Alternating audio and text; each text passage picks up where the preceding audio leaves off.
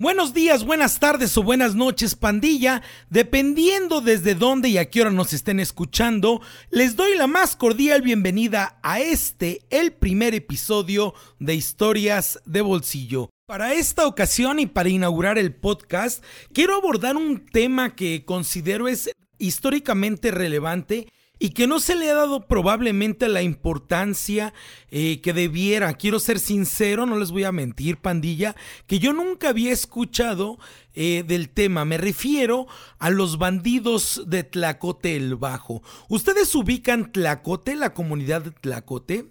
Bueno, pues es justamente aquí, en esta comunidad que se encuentra ahora, que será unos 10, 15 minutos eh, del centro de la ciudad, pues donde la madrugada del 19 de octubre de 1882, una gavilla de bandidos disfrazados de peones de campo asaltaron la hacienda de Tlacote el Bajo de una manera inesperada la gavilla, hay que hacer énfasis en esto, porque así es como fue calificada desde el inicio por las autoridades, estaba conformada por un grupo como de 30 hombres armados con puñales, chuzos machetes.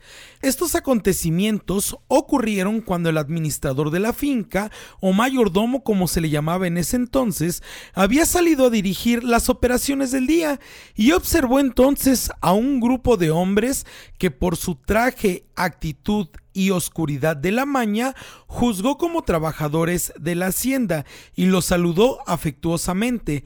La respuesta de los miserables cobardes, señalaron las autoridades, fue arrojarse sobre el indefenso administrador, el cual, buscando refugio en la hacienda, entró a ella y tras él los ladrones.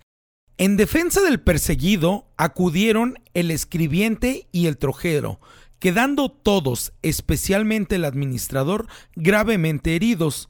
Días más tarde, los dos primeros fallecieron. Los atacantes hicieron pedazos las puertas de la tienda y la saquearon, robando los caballos, armas y cuanto ahí existía.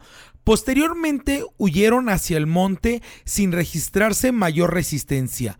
De Tlacote el Bajo se dirigieron a la hacienda del Obrajuelo, donde robaron en el rancho de El Zapote e hirieron de gravedad a su dueño.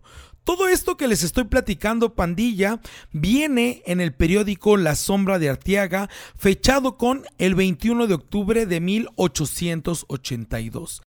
Afortunadamente, este es un hecho que está ampliamente documentado, entonces no es como muy difícil o complejo, vamos a decirlo así, pues poder encontrar los testimonios de lo que en realidad pasó, ¿no? Pues vamos a situarnos entonces, vamos a llevarlo por partes y pues bueno, también para compartirles este punto de vista donde les digo que es un hecho que deberíamos tener a la vista, ¿no? Que deberían ser de estas historias que se platican de la ciudad, pues probablemente de las principales. Pero bueno, miren, vamos a situarnos en el tiempo, 1882. ¿Qué estaba sucediendo en 1882? Pues miren, apenas hacía 15 años que había sido fusilado su Majestad Imperial Maximiliano de Habsburgo. Eh, también apenas 10 años habían pasado de la muerte de Benito Juárez, víctima de la veintiunilla esta planta que le dio una bandolera queretana de nombre La Carambada. Si conocen esa historia, pandilla, si no, también en su momento la platicaremos. Pero bueno, apenas hacía 10 años que Benito Juárez había fallecido. Nos encontrábamos a la mitad del porfiriato. Esto es un dato muy interesante y muy importante porque precisamente es durante el porfiriato que se da el latifundio y las haciendas comienzan a crecer desmedidamente. Es entonces el caso de la hacienda de Tlacote que comienza a tomar terrenos de la banda de Montpani y pues bueno, la banda sabe qué es lo que tiene, se ve invadida y pues hace reclamos, ¿no? Esos son reclamos que se llevan a cabo durante un tiempo prolongado, no sé cuántos años, pero no fue de un día a otro. Bueno, la cosa es que la hacienda pertenece al hermano del en ese entonces gobernador del estado de Querétaro, Francisco González de Cosío. Entonces, pues bueno, pandilla, la historia se cuenta sola. Viva México. Eh, la banda de Montpaní pues va a hacer sus reclamos al hacendado de Tlacote. El hacendado de Tlacote se hace loco, le vale madre. Y pues en un momento estalla finalmente el conflicto donde les decía, pues los campesinos insurrectos van y hacen un cagadero aquí en la hacienda, fallecen dos personas y es entonces que, eh, pues bueno, el, el, hermano del gobernador, el dueño de la hacienda, viene con los rurales, que son los policías que se encargan, pues, de, de, controlar o de actuar, digamos, en estas comunidades que no son propiamente la capital. Entonces va con un grupo de rurales y detienen entonces a cerca de 23 campesinos. Ah, bueno, 22, 23 campesinos según la fuente que estemos consultando. Sin embargo, lo que quiero compartirles es que este hecho se tomó como un hecho aislado, ¿no? Como simples ladronzuelos, por así llamarlos, que fueron a atacar eh, la hacienda de Tlacote cometieron un atroz crimen, decía algo así, ¿no? La, la, sombra de Arteaga. Y pues bueno, un hecho aislado.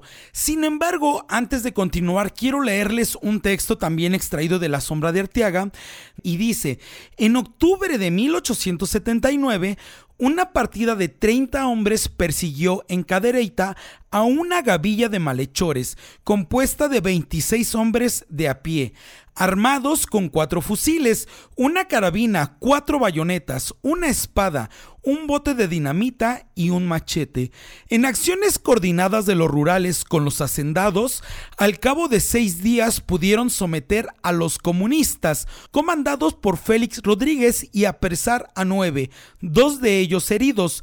Las fuerzas del orden perdieron un hombre. Bueno, pues es entonces que estas nueve personas son detenidas acusadas de pertenecer a una asociación formada para atentar contra las personas y la propiedad de ellas, intitulándose socialistas. Es aquí entonces donde me viene el primer chingadazo de impresión, ¿no? Ya comenzamos a tener un movimiento socialista reconocido en Cadereyta. O sea, ni siquiera en la capital, pandilla, en la sierra ya se estaba dando este movimiento y que, bueno, entre otras cosas, es reconocido por el directorio socialista. Este es un documento que confería grados y distinciones a los mejores miembros de la agrupación y llamaba a constituir las falanges populares. Las falanges populares eran comités agrarios que se encargaban de resolver el asunto de la restitución de tierras, porque pues bueno, finalmente era uno de los objetivos que perseguía el plan socialista, que los mexicanos recuperaran las tierras que los españoles les habían quitado. Pero bueno, regresemos al eh, hecho de Cadereyta, donde hay detenidos dentro de los cuales resalta Antonio Guevara. Todos los prisioneros eran artesanos y campesinos, quienes, salvo Guevara, declararon desconocer a la organización socialista e incluso ser analfabetas, por lo cual era infundada la presunción con respecto de su filiación política. Bueno, pues finalmente Guevara y los demás coacusados fueron puestos en libertad condicional. Con todo y tengo que decirles que Guevara estaba plenamente reconocido dentro del directorio socialista. Lo llamaban coronel o general. Sin embargo, pues bueno, debido a la falta de pruebas contundentes, fue liberado al igual que el resto de los campesinos y artesanos. Así hecho este paréntesis y habernos puesto en contexto con esta onda del directorio socialista, pues regresemos al hecho del cual estamos comentando, que es el asalto a Tlacote. Eh, la sombra de Arteaga dice que a las 3 de la mañana se habían insurreccionado los indios. Eh, pero bueno, no es como tal, ¿no? No es como que llegaron a ser simplemente un cagadero. Fíjense que eh, este grupo llegó lanzando proclamas a la hacienda. Estas proclamas, entre otras, eran tierra, educación y armas. También hablaban acerca de la República Democrática y Social y pedían tierra para los campesinos. Es decir, abiertamente se estaban mostrando como campesinos rebeldes, como campesinos que estaban inconformes con el despojo de las tierras, entonces pues empezaron a hacer fuerza, ¿no? Era, era evidente su rebeldía. Pues bueno, En los días posteriores y en los meses posteriores al atentado en la hacienda de Tlacote, el hermano del gobernador eh, llevó a cabo las pesquisas donde finalmente se capturaron a los principales eh, actores, digámoslo así, del atentado contra la hacienda de Tlacote. Eh, bueno, estos eh, detenidos fueron juzgados, decíamos, como simples ladronzuelos y ellos pues se mostraban inconformes y decían, oye, no, no nos puedes juzgar dentro del fuero local porque somos rebeldes eh, abiertamente, pues estamos reconocidos dentro del directorio socialista, entonces juzguenos como rebeldes y queremos nuestras tierras y por eso estamos luchando. Sin embargo, pues bueno, les fueron negados todos los amparos y todos los recursos que requirieron, evidentemente pues había ahí una presencia de influencia política y pues bueno, fueron sentenciados a muerte. Y aunque más de la mitad lograron obtener penas diferentes, se pasó por la pena capital a nueve campesinos, de entre los cuales quiero platicarles que destaca uno de 68 años de edad, que durante todo el proceso manifestó nunca haber estado en Tlacote el día de los hechos, sin embargo su fama de ser comunista y simpatizante de quienes luchaban por la tierra